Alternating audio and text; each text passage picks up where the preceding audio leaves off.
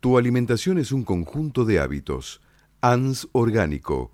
Elaboración de productos alimenticios y ambientales 100% orgánicos, respetando las antiguas recetas que se transmiten de generación en generación. Consultas a través del sitio www.ansorgánico.com.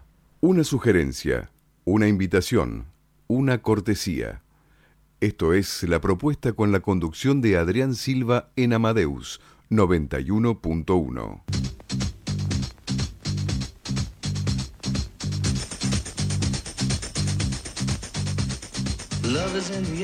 Seguimos acá en la segunda hora en el cumpleaños de Irene Ocampo. no era la, propuesta. Ah, no, la propuesta ah, radio. Bueno, pensé que me había equivocado. acá en Radio Amadeus. Así que bueno, quedan eh, regalitos, ¿no, Patri? Mientras quedan continuamos regalitos, con... por supuesto que quedan regalitos. Te cuento, escucha y presta atención. Tenés que llamar al 4300-0114 o 6079-9301. Llamás y te podés llevar dos pares de entradas para una para todo show de stand-up en el Paseo La Plaza, Avenida Corrientes 1660 para este domingo a las 21 horas. Así que estamos acá esperando tu llamado. Por supuesto, un abrazo grande al invitado que tenía que venir, Juan Ramón Rojas, ¿no? Es el secretario de la, de la Sociedad de Artistas Plásticos. Así que bueno, eh, bueno, tuvo un problemita con su mamá de salud, así que bueno, le mandamos un gran abrazo para ambos. Mucha energía. Así que mucha energía, que por supuesto se mejoren.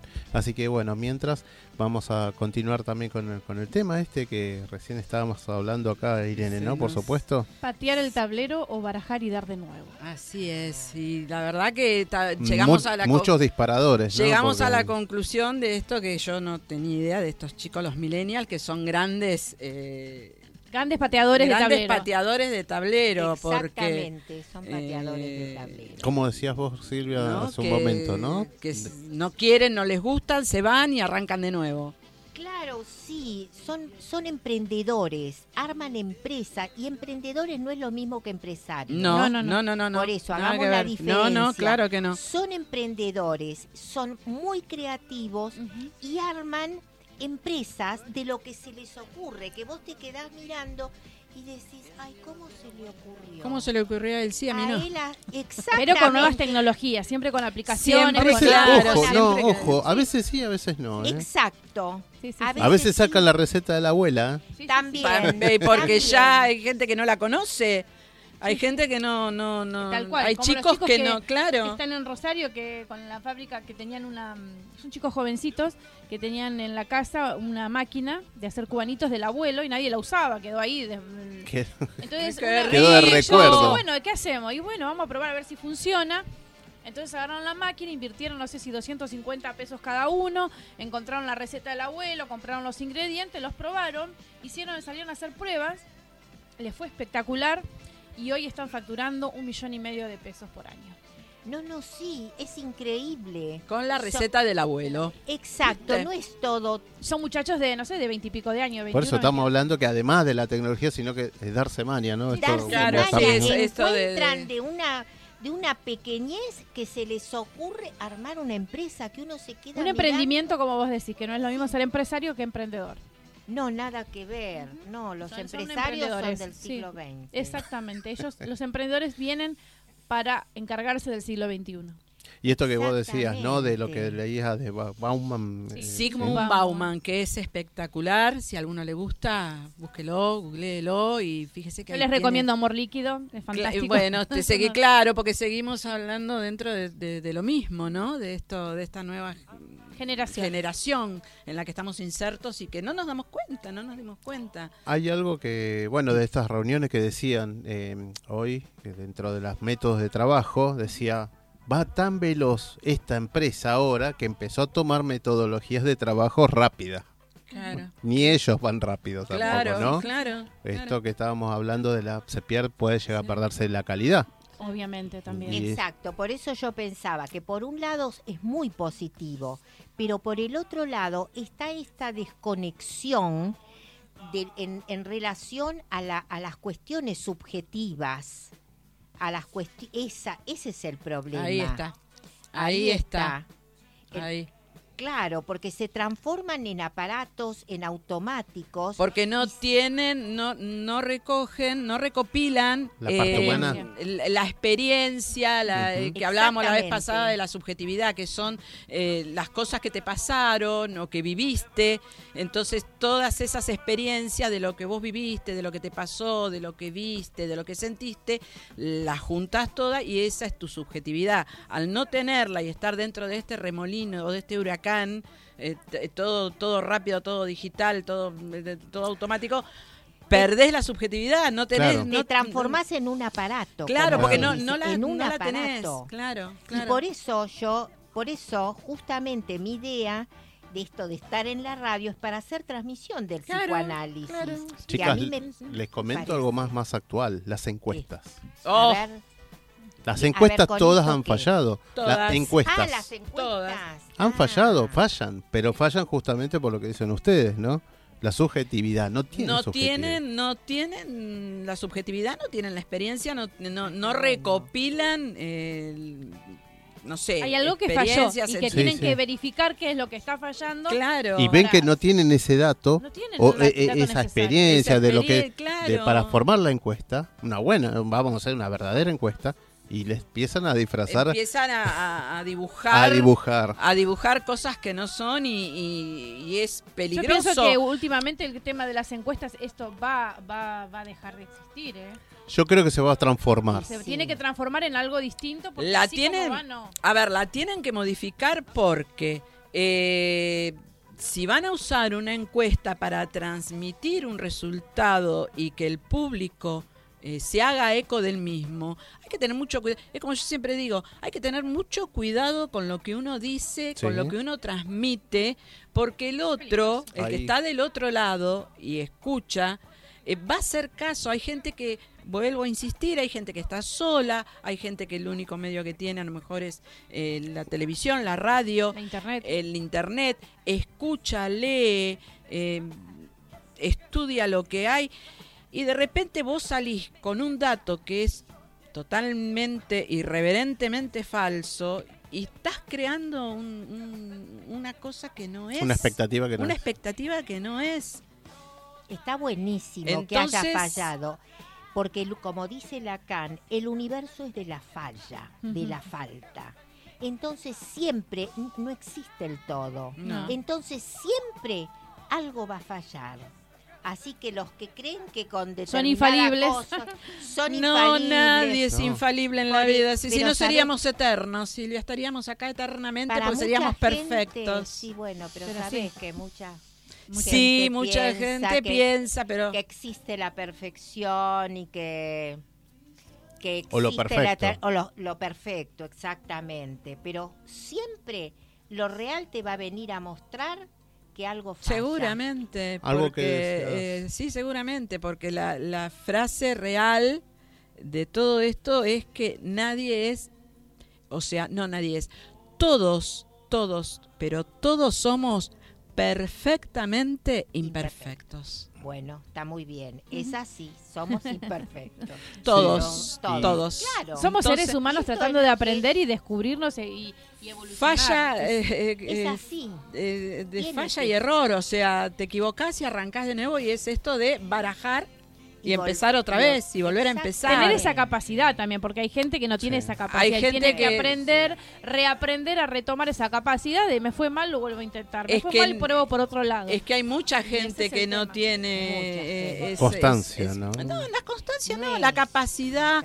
Eh, de reinventarse, de, de- pero no tienen Vamos a algo, pero vam- también. pero vamos a algo muy básico. Esto de barajar y dar de nuevo lo podemos trasladar a algo muy básico que lamentablemente hoy en día se ve mucho que es cuando un matrimonio se disuelve y después tenés que barajar y dar de nuevo y arrancar otra vez. sí Yo creo que no sé. eh, y es- hay gente que no puede, hay gente que no puede, Silvia, porque hay gente que la, la- la paraliza. no puede separarse No, no puede arrancar de nuevo porque lo paraliza la mala experiencia. También, la toxicidad de la mala cosas. experiencia, Primero entonces no puede arrancar de nuevo. Primero hay un tema que hay, hay una determinada gente, eh, Sí, tipo de hay personas unas que no pueden eh, ni siquiera tomar la decisión de separarse. de salir, de Eso- salir y de ese creo que es el, el tema más importante, el tema de salir. Después, una vez que se salió, lo que vos decís es de, de, de volver de a volver a arrancar, y de volver a Y empezar. bueno, eso ya... Y hay gente que está en el trabajo desde hace 25, 30 años y no se va del trabajo más allá de la estabilidad y de la seguridad económica y del ingreso eh, continuo, porque no, no puede. o porque realmente tiene miedo de volver a empezar de abajo o de cero y, y empieza a sacar cuentas que no llega a eh, con la edad o con el tiempo al nivel que tiene. O sea, hay Vivimos hay en una mucho. sociedad de muchos muertos vivientes. Sí, no, y además hay, hay, Exactamente. hay algo que vos decías. Patri, también con esto, para no llegar a ser un muerto viviente, reinventarse, ¿no? Entonces, hoy me encontré con un compañero también que nos hacíamos 15 años que no nos veíamos, nos encontramos de vuelta en el trabajo, ¿no? nos cruzamos, entonces me dice, sí, y mirá, a mí me falta poco para jubilarme.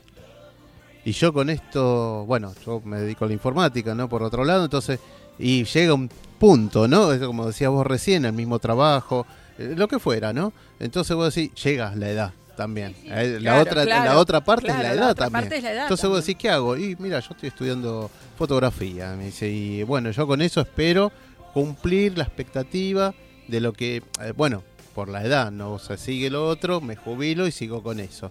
O sea, continuar, Claro, Pero- porque sabés ir preparándose para el cambio. porque sabés lo que sucede, hay muchos que están que esperan jubilarse y se jubilan de la vida. Claro. La cuestión es tienen que que alte ayornarse. ayornarse. Vos decís, y yo soy jubilado, y yo soy jubilada. ¿Por qué? ¿Ya te jubilaste de la vida? Claro, Viste, exactamente. Son jubilados la de la vida. Jubilado de la vida, sí, no, Estamos, no, no, eh, hay eh, que eh, seguir. estamos hablando de cualquier edad, ¿eh? No, de sí, 40 para seguro, arriba. Sí, sí, sí. Exactamente. Se Sí, sí. jubilan Pero incluso de hasta la gente vida. que tiene buen poder adquisitivo, y eso lo escuché en una cuestión sí, económica, decía, pero hay gente que no, no, no, no produce, pero toma el dinero que no produce. Claro. Sí, ¿no? bueno. Claro, No, eso es claro. otra expectativa, Eso es eh, ot- otra es mirada, otra- ¿no? otro- otra temática. otra temática. Otro pero comentaba eso, sin producir yo me llevo una tajada. Pero porque soy el dueño, pero no produce nada. Entonces es como que me parece un jubilado, ¿no? Pero, Sí, que no hace. No que no, produce. apo- no produce, no aporta, no pero nada. yo y creo anda. que son jubilados y jubilados, ¿no? Porque Sí, jubilados que obvio, producen hay un montón. obvio. Sí, sí, sí. Porque, Sí, a ver, sí. el siglo XXI introdujo cosas muy novedosas, porque en el siglo XX es cierto, muchísima gente a la espera, cuando reciba la jubilación, entonces voy a hacer con mi vida lo que no hice nunca, voy a disfrutar. ¿Y qué pasaba en general la mayoría de las veces? Se enfermaban Se a los enfermaban. cinco o seis meses y se morían. Se enfermaban porque te cortaban con una rutina de tantos años que al no saber y, y no, no generar otra rutina, eh, quedaban Otro hábito, ¿no? otro hábito, claro, quedaban estancados Pero ahí. es la idea, ¿no? ¿viste? Eh, Es la idea, es que, la idea que tenían. En este siglo creo que ya eso, por las experiencias que uno ha visto, se han modificado. Claro, ya sí. no es tanto, ¿viste? Ves como lo que cuenta mm, Adrián, que tiene una persona que se está preparando para que de- después de la jubilación, después de cobrar un dinero que lo va a recibir por el trabajo realizado, se va a dedicar a otra cosa, pero no se jubiló de la vida. Sí, aparte Claro, otra de claro. las cosas es, es también tratar de a veces uno no tiene la posibilidad ¿por qué, ¿Por qué no? porque porque ganas buen dinero haciendo algo que no no es lo que más te gusta en la vida pero te, te permite Bueno, eh, desarrollarte vivir y comer y tener tu casa Transitar tranquilo. transitar tranquilo la vida Transitar pero aparte tranquilo. de eso yo me pregunto ¿No te gusta otra cosa? ¿No te gusta hacer teatro? ¿No te gusta cantar? ¿No te gustaría? Eso, porque si eso no te gusta tanto, ¿qué es lo que a vos te gusta tanto? Entonces, como equilibrar esa balanza entre lo que a mí no me gusta con lo que me gusta. Entonces yo me tomo un día a la semana de hacer una vez en la semana Claro. y hacer algo que a mí me llene el alma. Claro. Por todas esas horas que, que no, no estoy tan contento. Claro. Exactamente. ¿No? Claro, Entonces claro. digo, que pero- no se pueden quejar en este país, no. porque la Tienen verdad... para estudiar de todo gratis. Hay de todo, De todo. hay de todo. Por eso Hay recién hace un rato yo había dicho, si hay alguien que tiene esa chispita de que me gustaría hacer, no importa la edad que tenga, háganlo, lean, in- in- métanse en internet, googleenlo, fíjense qué posibilidad. Hay horarios, hay horarios, pero hay para hacerlo desde casa, todo, de todo, de hay todo. para hacerlo presencial. Lo que se eh, imaginen. eh, de lo que quieran, Sí, pero no se queden incluso con que, las que- ganas. que no es, no sé, bueno tenés tecnología, pero tenés bibliotecas. O sea, Ah, la hay. biblioteca, que es lo más lindo que hay, la biblioteca. Con No, revolver papel. un poco de libros y, Ay, y sí. hay, y hay. Sí, sí, sí, sí, Lo que sí. vos quieras podés hacer. Tenés cursos de todo lo que vos quieras. El- aparte- talleres, de talleres, de todo. todo. Hay, tenés Sí. actividades físicas gratuitas, Sí. tenés talleres de teatro, talleres de, de la tercera edad. Mira, De oficio, Yo de creo que esto es uno, uno de los pocos países en el Sí, mundo que ofrece todo que ofrece todo esto. esto Yo no- gratuito, en forma gratuita. En la biblioteca por que hay favor, por- vayan a los centros. eh, Sí, en la biblioteca que hay en, en Valentina Alcina hay un... ¿Cómo es que se dice? Centro cultural, No. una comuna. Ay, no, no, no. De astronomía. Un Ah. telescopio. Ah, mirá. En el centro de Valentina Alcina y una vez cada 15 días, creo, hay actividad para ir a mirar y... y- Bueno, es, está bueno. es maravilloso, sí. La biblioteca eh, Sarmiento en Valentina Alcina, en la primera plaza en la avenida Perón. Tiene un... No me sale el nombre, qué papelón. Bueno, ya me va a salir. Eh, Bueno, son como, como clases, ¿no? De lo que... de astronomía. Incluso las facultades, las facultades nuestras, Eh. mira, yo estoy haciendo un curso de, de coaching y lo estoy haciendo en el- la Facultad de Ciencias Económicas y es gratuito, así que para el que quiera hacerlo. Eh, y todos mis compañeros, los que yo tenía cuando ingresé ahora, la mayoría son gente eh, extranjeros, ¿sí? Había de Perú, de No, Ecuador, vienen de de Colombia, de, todos Venezuela. Porque- Argentina era yo sola. Y la más grande, ¿no? Porque todos acá, jóvenes. porque acá hay una diversidad de estudios Vienen a y, estudiar acá. y- y sin tener que pagar fortuna. en como, una no como en facultad otro- como la de Ciencias Económicas, que es impresionante. claro, claro donde que Que dentro de, las, todo, de la Facultad de Es- Ciencias Económicas hay otras actividades que Claro. no tienen que ver justamente con económica, ¿eh? Es, Claro. es impresionante Sí. las actividades. Sí, sí, Así sí. que busquen, estudien, eh, Hagan el tengan, cambio. Yo el año o sea, pasado- sí, hagan esa cosa de de, decir, de clic, a ver, qué, que, a ver qué. con toda la tecnología que Claro, hoy hay, que no a había en qué. nuestra, en nuestra época. O la ahí, info que hay. ¿no? Toda la información que Y hay. si que no, como dice- un botoncito y Google te lo... te Pero lo- si no, como dice Adrián, qué, qué mejor que ir a una biblioteca, sentarte, estar ahí con los libros, mirar. Eh, no hay que lo que más te gusta. No hay que perder esto del contacto del papel. No hay nada más lindo que Ah, un libro de papel. Un libro Sí. de papel Y- te y llena el alma. Como, como dice, ¿No? como dice Silvia, buscar el deseo. ¿no? Claro el que deseo, sí. lo que nos eh, motiva, nos Claro. motiva a Vivir. seguir. Claro, claro que sí. no perder el deseo. Donde perdemos el deseo y Sí, bueno, ahí te estamos Ya. Ahí te están, vivos. claro, ahí te Ahí estancas estás y como vos decís, un muerto vivo. Sí, es, Es así, un es muerto así. en vida. Es La así. verdad que sí. Es así, es así. Bueno, muy interesante Está todo charla, muy chicos. lindo, sí, no sé. eh, que ¿Querés- querés-. Eh, no, simplemente ¿Alguna que frase? algún- hoy no me traje frase porque estoy este, Estás de cumpleaños. Estoy sí, no sé, estoy eh, Bueno, voy- desbara- desbaratada. Voy a No. acotar algo con respecto a la información que el otro día estaba escuchando. Los mismos periodistas estaban comentando de esto que son la- lo- lo- los noticiosos. adem- no, por Ah. otro tema. Era los noticiosos que son por ahí más populares, que los ven más o se escuchan más. Sí. Este, decían, nosotros ya no influimos más en las decisiones de la gente. No, Estamos, no, no. perdimos ya el poder. Porque Por decían que era... suerte. Por sí, porque no venía, no venía bueno el tema. No, no, pero ¿sabes dónde se vio mucho? Porque yo, eh, televisión abierta, noticiero, hace. Y ya va a ser un año casi que no miro. Eh, sí, por ejemplo, en algún lugar, pero no leo diario. no Se perdió porque donde estaba el 99,9 de la información y de todo, pero todo, todo, todo, es en las redes sociales, sobre todo en Twitter. Claro. En Twitter eh, fue que se armó una, una movida tan grande que no perdías información de ningún lado. Ahí De- están de- todos los periodistas está en Twitter. está No, pero también le pero escapan, la ¿eh? Le- gente, la gente está. la eso gente, te no digo, los la gente periodistas. Forma parte del Bueno, pero el periodista gente- que estaba informando algo que no que no era, que no enseguida la gente Por se eso, encargaba por de eso. decirle Hoy, a- hoy por hoy, todo. Twitter es- son, son todos los grandes periodistas que es la gente. la gente, La gente, la es la que gente. está gente. ahora. Cambió. Vos claro. fíjate que eh, en esto último desmiente al toque, ¿eh? En esto último que, que comicios que vivimos, hubo un canal de cable que parece, porque te vuelvo a repetir, yo no estaba mirando nada, que parece ser que hizo algo fuera de lugar y fuera de horario. Y no es que la gente lo saboteó, lo boicoteó, la gente directamente lo dejó de mirar, lo apagó. Esto fue el eso, ¿no? domingo al mediodía, porque fue entre el mediodía y la primera franja horaria de la tarde que pasó esto, que no sé qué fue realmente bien que pasó. eh, periodistas muy reconocidos y muy serios de un canal de cable y la gente lo apagó. El Cambió. domingo. Sí, sí, no, no, no, lo apagó directamente. El domingo, el lunes, el martes lo apagó, lo bajó, lo bloqueó, no lo siguió más. Y yo no sé cuánta audiencia habrá perdido, porque yo creo que lo tiene que haber sentido, porque eh, uno como consumidor de Twitter, vos tenés algún periodista que te guste y lo seguís y ves la información. Desaparecieron.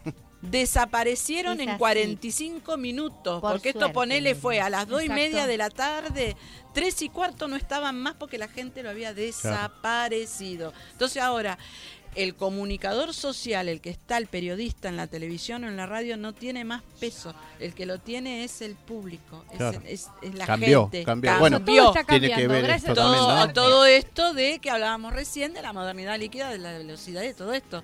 Cambió, cambió, cambió Quizás. todo. Y por suerte, ¿no? Por, Por suerte. Y tiene que seguir evolucionando. Sí, sí, claro que sí, claro que va a seguir evolucionando. Chicas, muy buena charla. La verdad que sí. Bueno, Muy lindo. Espero que lo hayan disfrutado. Sí, que sigas disfrutando de tu cumpleaños. Gracias, Ah. muchísimas gracias. La y verdad nos que vemos el mm, próximo El próximo por supuesto miércoles, que por continuamos, supuesto que ¿no? Así que bueno, Ricardito ahí nos va a poner alguna música Eso. y ya van llegando los invitados ¿Qué para el siguiente ¿Elton bloque. John?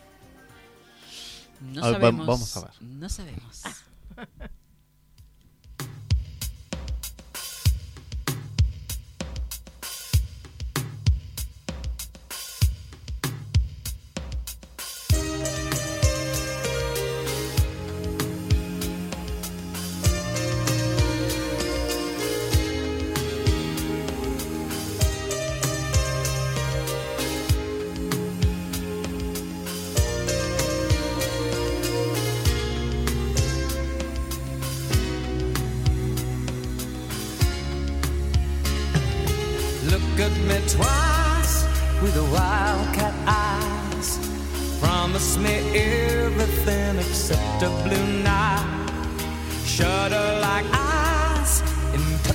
crystal glass.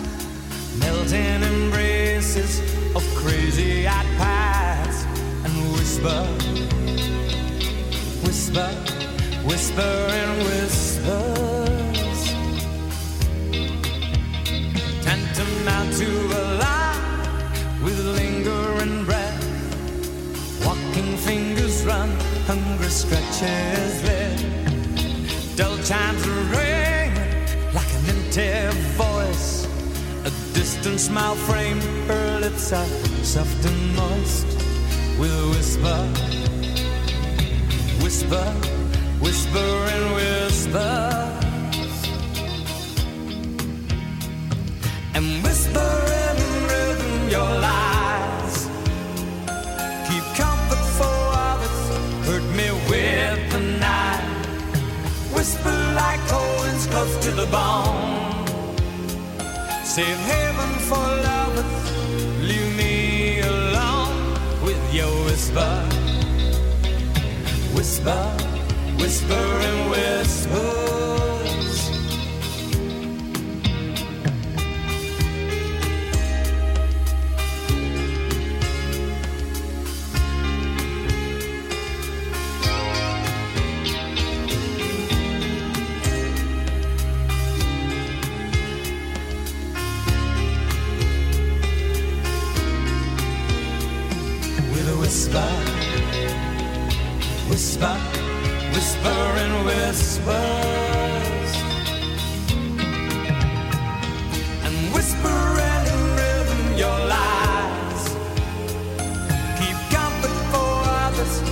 Me with the night.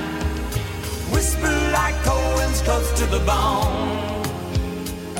Save heaven for lovers, leave me alone with your whisper,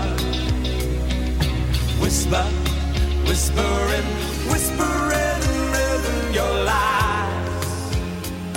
Keep comfort for others, hurt me with the night close to the bone. Save heaven for lovers, leave me alone with your whisper, whisper, whisper and whisper.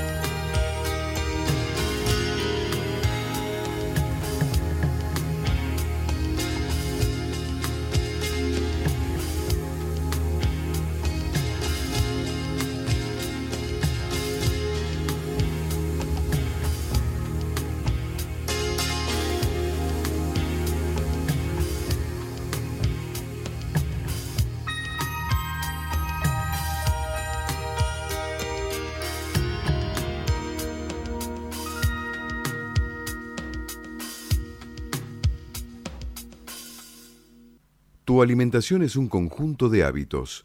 ANS Orgánico. Elaboración de productos alimenticios y ambientales 100% orgánicos, respetando las antiguas recetas que se transmiten de generación en generación. Consultas a través del sitio www.ansorgánico.com.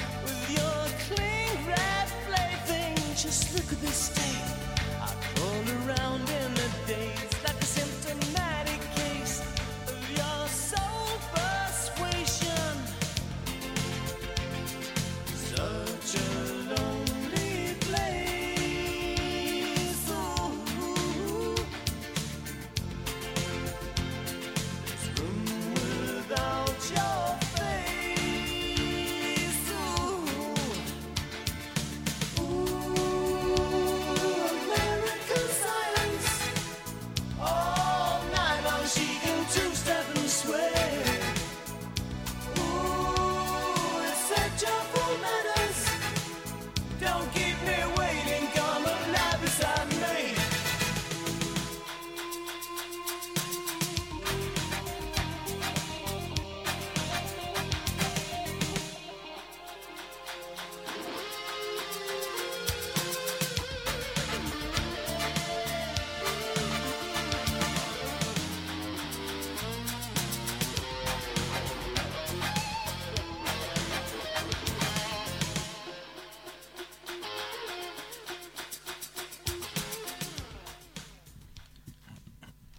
estábamos escuchando a Durán Durán, Ciencia Americana.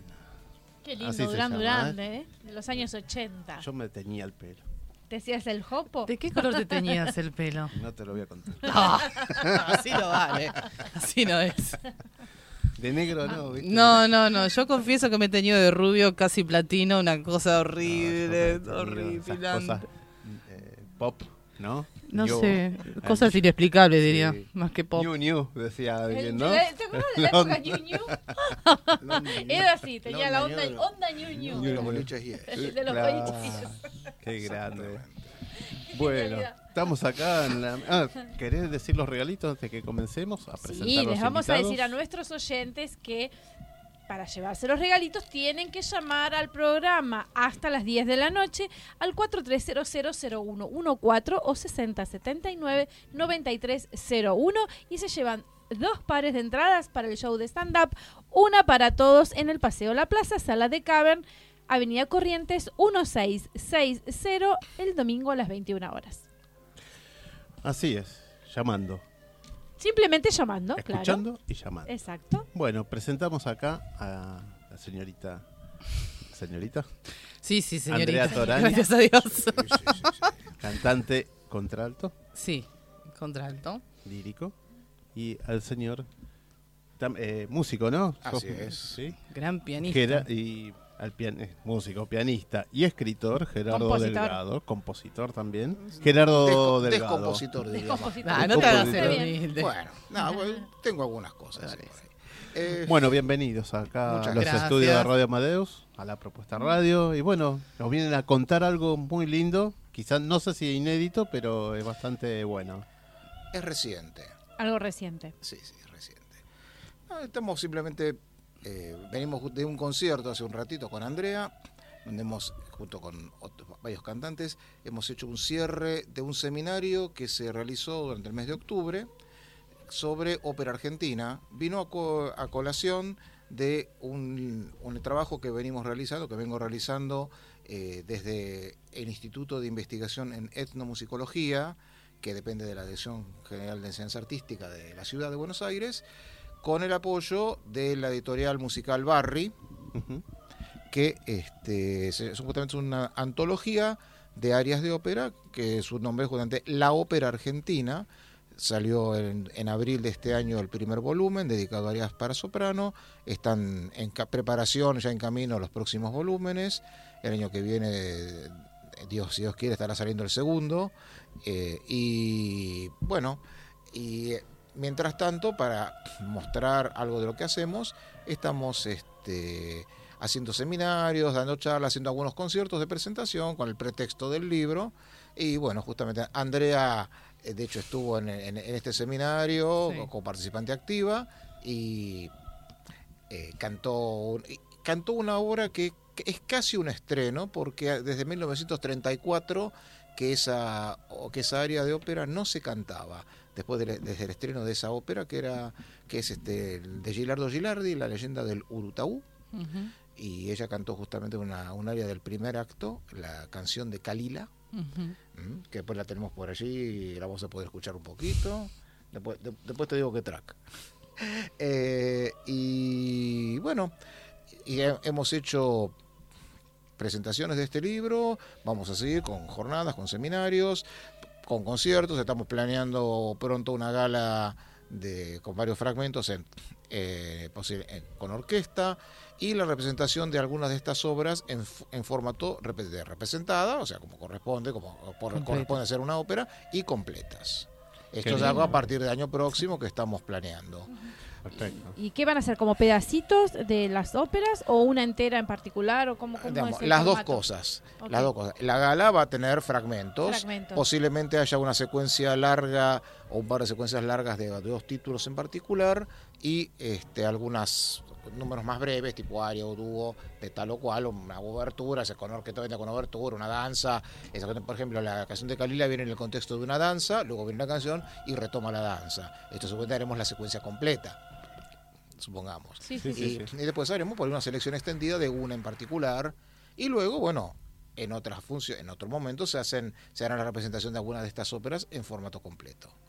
Qué, qué, mm, qué propuesta, ¿no? Qué propuesta notable, porque en el sentido también de, de- de piezas, ¿no? Que son netamente argentinas.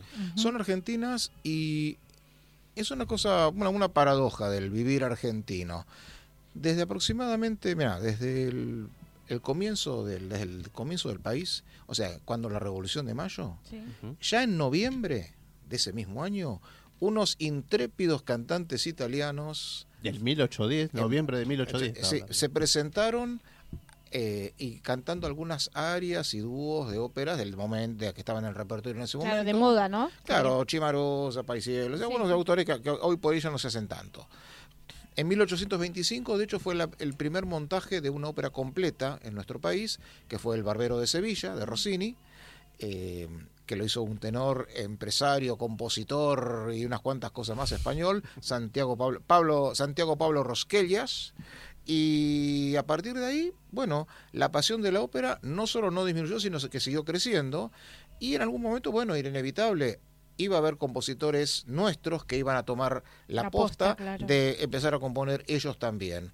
Y digamos, desde ese entonces, desde la que más o menos podemos entender como la primera que se haya hecho, que se haya hecho alrededor de 1820, hasta la actualidad, bueno, se compusieron unas 400 óperas. Es una cantidad muy grande, Importante. una cantidad muy muy grande, muy- más grande que la de muchos otros países americanos. Y es un corpus y- muy importante. Por cierto, digamos, hemos podido localizar hasta ahora la mitad de estas. Otras las conocemos por nombre, seguramente se habrán perdido. Incendios, inundaciones, Claro, sabemos. totalmente. Otras, bueno, estarán en archivos que todavía no hemos accedido. Sí, sí. Eh, estamos todavía re- eh, armando el mapa recién. Te hago una preguntita, Dime. ¿no? Eh, pa- para que nuestro público se, se, eh, pueda entender un poquito cómo venía esto Sí, sí. en el año 1820, 1830. Antes de que estuviera el Colón, ¿dónde se representaban estas óperas? ¿Cuáles eran los lugares eh, donde la gente concurría? Bueno, eh, se representaban en los mismos teatros que se hacía la, el teatro, en la- los teatros de prosa. O sea, el teatro de la ranchería Sí. y antes, la, el de antes de ese, la Casa de Óperas y Comedias, que se llamaba. De hecho, justamente en esa Casa de Óperas y Comedias, antes del virreinato, 1764 creo que era ese el año, se representó la que posiblemente ha sido la primera ópera que se representó en nuestro país, que fue una versión de un sacerdote italiano, Bartolomé Mazza, de un libreto brasileño, va, portugués, Las variedades de Proteo, seguramente con texto traducido al castellano, y quizás, dicen algunos, como una especie de teatro de títeres o algo así. No se sabe esto, acá hay mucha especulación sobre este asunto. También está, si vamos al caso como antecedente, esa ópera sobre San Ignacio de Loyola, Sí. que se hizo en las misiones jesuíticas, posiblemente con músicas, algunas de Domenico Zipoli y de algunos, y de algunos, este, algunos músicos anónimos indígenas, y el padre alemán Martin Schmitz que coordinó y quizás ha compuesto algo también. Esto es, obviamente, en la época de las misiones, estamos hablando en 1600, principios de 1700. Claro. Sí, sí, sí. Pero bueno, la primera ópera que sería como, digamos, en el sentido que le damos habitualmente en esta época a la palabra ópera, sería justamente a partir del Barbero de Sevilla y, Desde ahí en y- y- adelante, y de ahí para adelante. Igualmente, la primer, digamos, las primeras óperas que hemos podido localizar, es decir, que las tenemos, Sí, sí. eh, es- datan de 1870 y, y de ahí en adelante. Bueno, An- Andrés, para vos, ¿qué es esto? ¿No? A ver, estar participando de esto.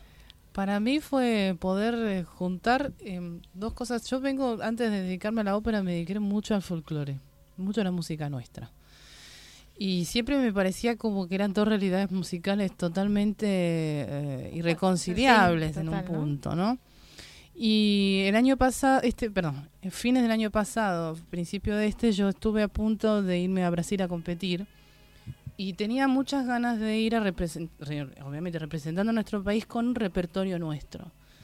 Empiezo la búsqueda, obviamente es muy difícil encontrar material en internet. obvio, porque, nada, es- es- el trabajo que ha hecho este hombre es casi arqueológico, porque hay que, No, sí, hay sí. que ir a las fuentes, buscar, sí. golpear puertas, a veces hablar con Hace un familiares. momento hablábamos de eso justamente. Hablar con de- familiares, herederos de, de estos autores, porque no está digitalizado. La gran mayoría de este material no está digitalizado.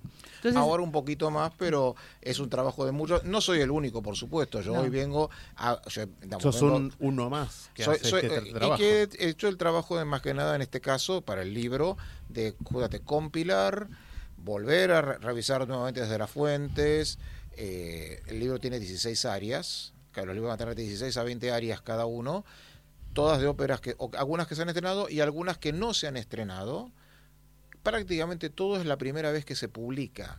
O sea, son manuscritos. Estamos, hay- o sea, es algo inédito también. Eso ¿no? es que la mayor parte son inéditas y te vuelvo a decir, algunas de hecho ni siquiera se estrenaron. O bien pasó tanto tiempo que es como si no, No se hubiese- hubieran estrenado, claro. Exacto. porque de hecho el, el público, lo que ahí los ha, la ha escuchado en el estreno, ya no existe.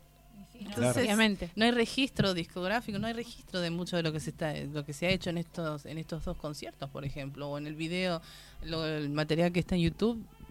Supongo que me arriesgo a decir que debe ser el primer registro discográfico que tiene mucho de ese material.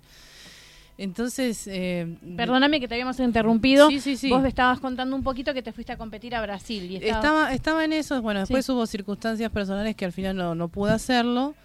Ahí me pongo en contacto buscando esto de ópera argentina, en- lo encuentro a Gerardo con esas magi- esa magia que tiene la internet, porque para algunas cosas es maravillosa, y ahí nos ponemos en contacto charlar y bueno, y ahora en, en, octubre salió esto del seminario, ella venía con una serie de conciertos también ya en Capital, por a raíz del, de- del, del libro.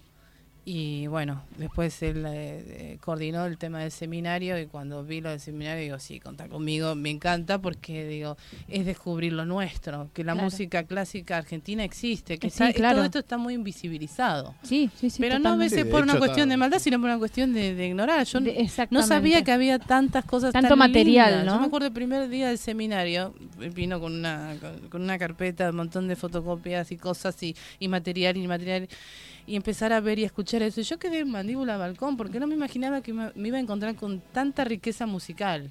La verdad, fue eso. Fue como entrar en un kiosco. Claro, porque aparte si estamos hablando que en 1870 ya teníamos eh, varias óperas, eh, eh, es, es- es realmente una No, estamos hablando de algo incluso muy que importante Sí. nosotros dentro de escolarmente, Latinoamérica, ¿no? Claro, pero escolarmente nos cuenta que las tertulias de Mariquita Sánchez de Thompson, ¿no? Hacía todo que se cantaban a mí y también piezas de arias. Sí, por eso yo le preguntaba dónde Sí. se dónde se reproducían, porque este, no habiendo, no tenía conocimiento de qué teatros hubieran aquella. teatros. Sí, pero igual- bueno, igual por ahí quizás la- en casas de familia también, ¿no? Hubo muchos teatros eh, Sí. a partir, digamos, de ese momento, de, luego del, del- del- el coliseo, en el llamado Coliseo Provisional, que fue el que vino después de que se quemó la ranchería. Sí. Ahí fue donde justamente el- el- este concierto de, del, de Angelelli, de, de este Angelini, ah no, Angelelli, perdón, Angelelli, este barítono que trajo los cantantes, esos intérpretes cantantes en noviembre de 1810, y en ese mismo te- eh, en, un- en ese mismo teatro fue después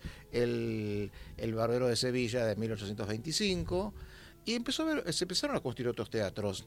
Eh, La casa de beneficencia de la Avenida Belgrano y Paseo Colón, el, el colonial, decís. es colonial. Digamos, ese es un poco, ese, es posterior. este, es- ese es bastante Sí, bastante posterior Bastante eso, posterior. sí. Pero, por ejemplo, había uno sobre lo que es ahora Hipólito Yrigoyen, el Teatro de la Victoria, Ajá. es, que no es el que eh, eh, estaba, digamos, en la esquina de Tacuarí e Hipólito. Este, eh, Ya no y- está y- no, no, ya no, No. Ese, por ejemplo, era un teatro de la época de Rosas. Ahí se, re- se representaron muchas, había competencia, estaba el teatro de los unitarios, estaba el de los federales. Federales, con- por Sí, supuesto, ¿no? por No podía faltar. No, jamás. ¿Querés que vayamos a una Bueno, pieza? sí, por ejemplo, eh, vamos a ir vamos a a escuchar, ya, justamente, vamos- vamos a empezar acá eh, a- escuchando justamente a, a Andrea. este, esto fue el jueves pasado en el seminario y donde cantó justamente la canción de Kalila, del solo de Mavera, del drama lírico La leyenda del Urutaú de Gilardo Gilardi.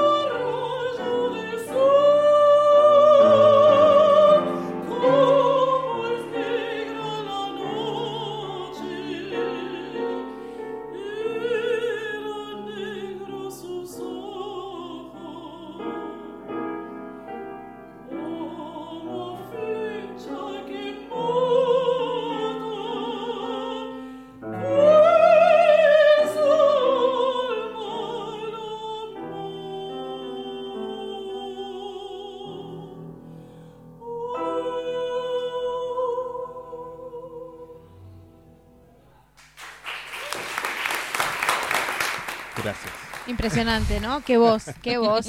La señorita acá. Impresionante. Andrea Toraño, quien estaba cantando, contralto, ¿verdad? Sí. Este, ¿qué pieza? La canción de Calila de la ópera La leyenda del Urutaú de Gilardo Gilardi. ¿Qué tal? Bueno, ¿qué, ¿cómo sigue esto? ¿Cómo sigue? Bueno, seguimos con música. Y este y bueno, la hubo much- muchas de las óperas se estrenaron en el en- se estrenaron tuvieron éxito. Eh, de hecho, bueno, la leyenda de Urutaú, como varias otras, fueron en el Teatro Colón, especialmente en el nuevo, un poco en el antiguo también, pero especialmente en el nuevo Teatro Colón, o sea, donde, donde está actualmente, ¿no es Sí, sí, Ahí, sí. Plaza. Lavalle. De hecho, como, como bien pone un, un musicólogo norteamericano, Robert Stevenson, pone justamente que ningún teatro del Nuevo Mundo, o sea, esto incluye a Estados Unidos, obviamente, estuvo tan abierto a la producción local como el Colón.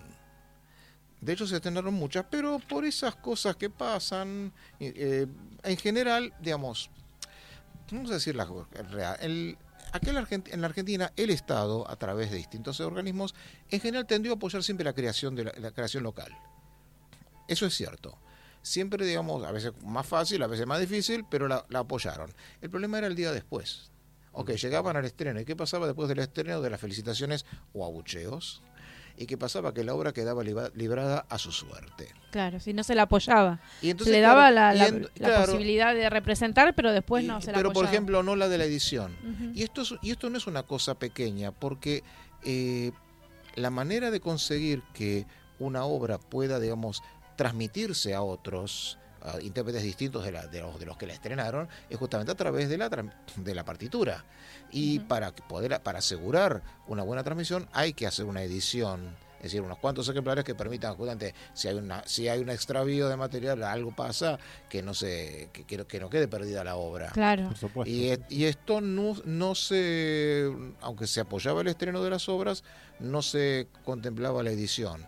Y tampoco, por cierto, tampoco el registro fonográfico o videográfico en esta época. claro. De hecho, eh, grabaciones de ópera argentina completa y solamente tres, más mejor dicho, hay dos. Mm. No, tres, bien digo. Pero.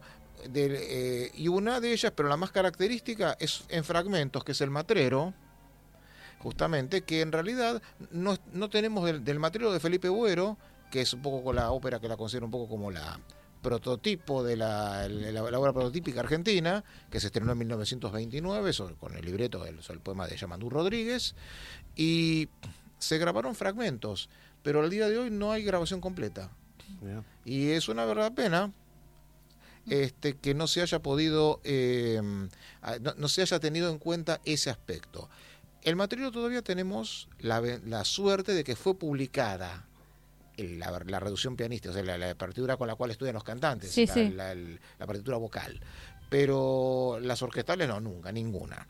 Y ahí, digamos, comercialmente se publicaron tres óperas nada más. El Matrero, Proserpina y el extranjero de Juan José Castro y Aurora de Héctor Panizza, que se ha hecho muy famosa, como sabemos, por la canción de la, la bandera, canción de la bandera, la canción claro. de la bandera, y este, que es un pasaje dentro del intermedio épico de esa ópera, que canta el tenor, Mariano es el personaje, que últimamente venía haciendo mucho, como saben, Darío Volonté, y, y pero pues, por ejemplo, grabaciones, ya te digo, de, de- está el- está el- hay un video de Aurora que ya no se consigue, tuvo publicado comercialmente el video de las funciones del Colón de la última vez, justamente con Darío.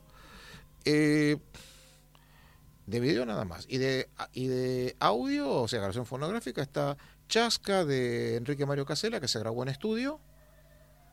Bo Marzo, que se grabó en Estados Unidos.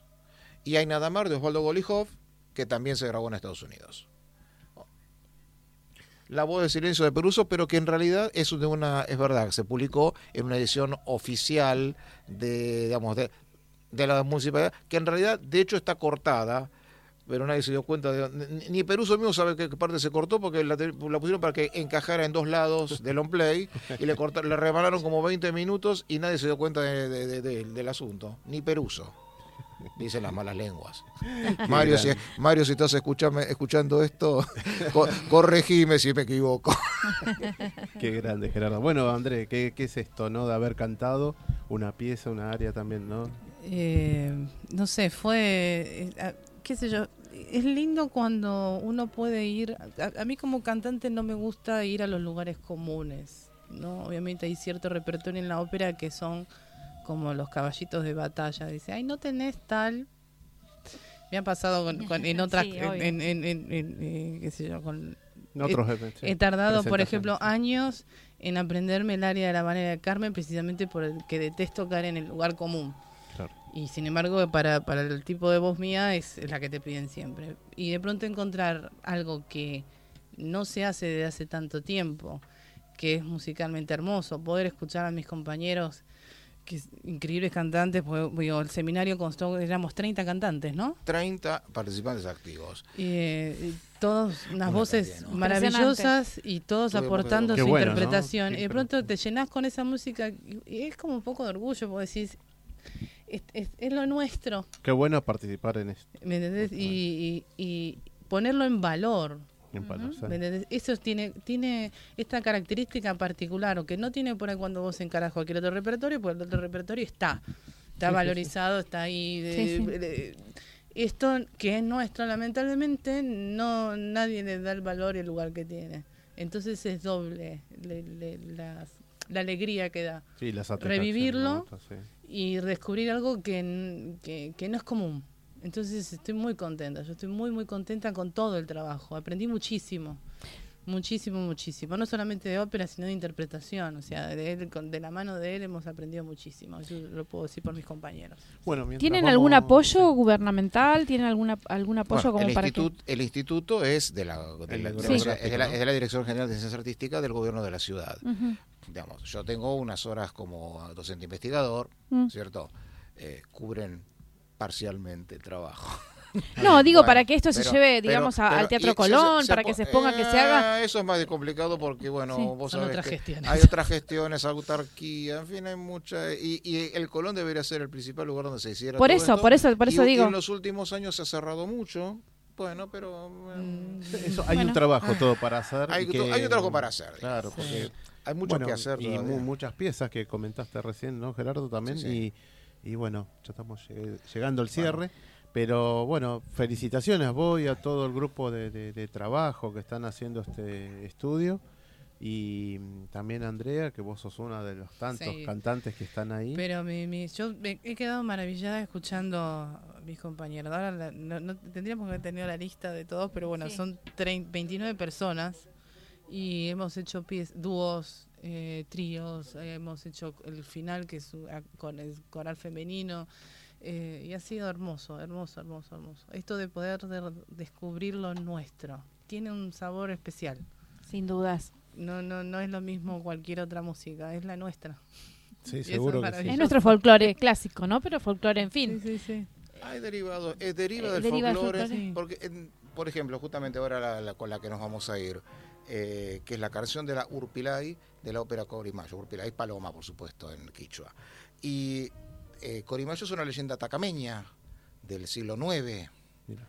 Y este eh, y la música tiene el estilo, está escrita en el estilo de las viejas vidalas, las vidalas antiguas, tiene eh, un, un sesgo, digamos, casi folclórico, sin serlo realmente, porque está escrita a la manera de... Pero Casella era una persona, Enrique Mario Casella, que vivía en Tucumán, estaba muy bien documentado, porque él agarraba el auto y se metía por todos los pueblos a- y a, a escuchar y a copiar la música que, escucha, que, que cantaban los lugareños.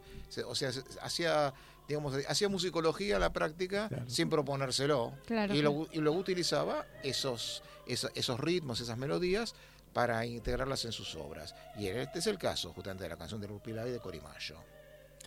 Bueno, muy interesante la apuesta Da, del día da- de da hoy. para ¿eh? invitarlos otra vez. Sí, nuevamente, y Seguir, continuar porque es una, bueno, es muy largo Este, todo esto. eh, esperemos que sí, que esperemos que para diciembre eh, se está programando, planificando el fin de, del año, hacer como hicimos el, el año pasado y estén todos y nuestros artistas hacer, invitados que estuvieron en bueno, el año. Seguramente que ustedes también puedan estar invitados, de hecho ya lo están. Y así que bueno, muchísimas gracias Gerardo. Por favor. Gracias a Muchas ustedes gracias. por el Andrea. espacio. Muchas y, gracias a y bueno, de esto se trata de difusión Hay que divulgarlo, que Difusión del arte, de lo nuestro. De, de donde está escondido esto, ¿no? Ujú. Porque si no, se pierde, se va a volver a perder. No, Sí, no, sí. no, esto es nuestro. Y hay Sí, que, sí. hay, hay que Es tiempo de, de sacarlo a luz. Hay que sacarlo. Hay que ¿no? sacarlo a luz, De eso se trata. Bueno, nos vemos entonces el miércoles próximo a las 21 ho- a las 20 horas A las 20 horas. por FM Amadeus 91.1.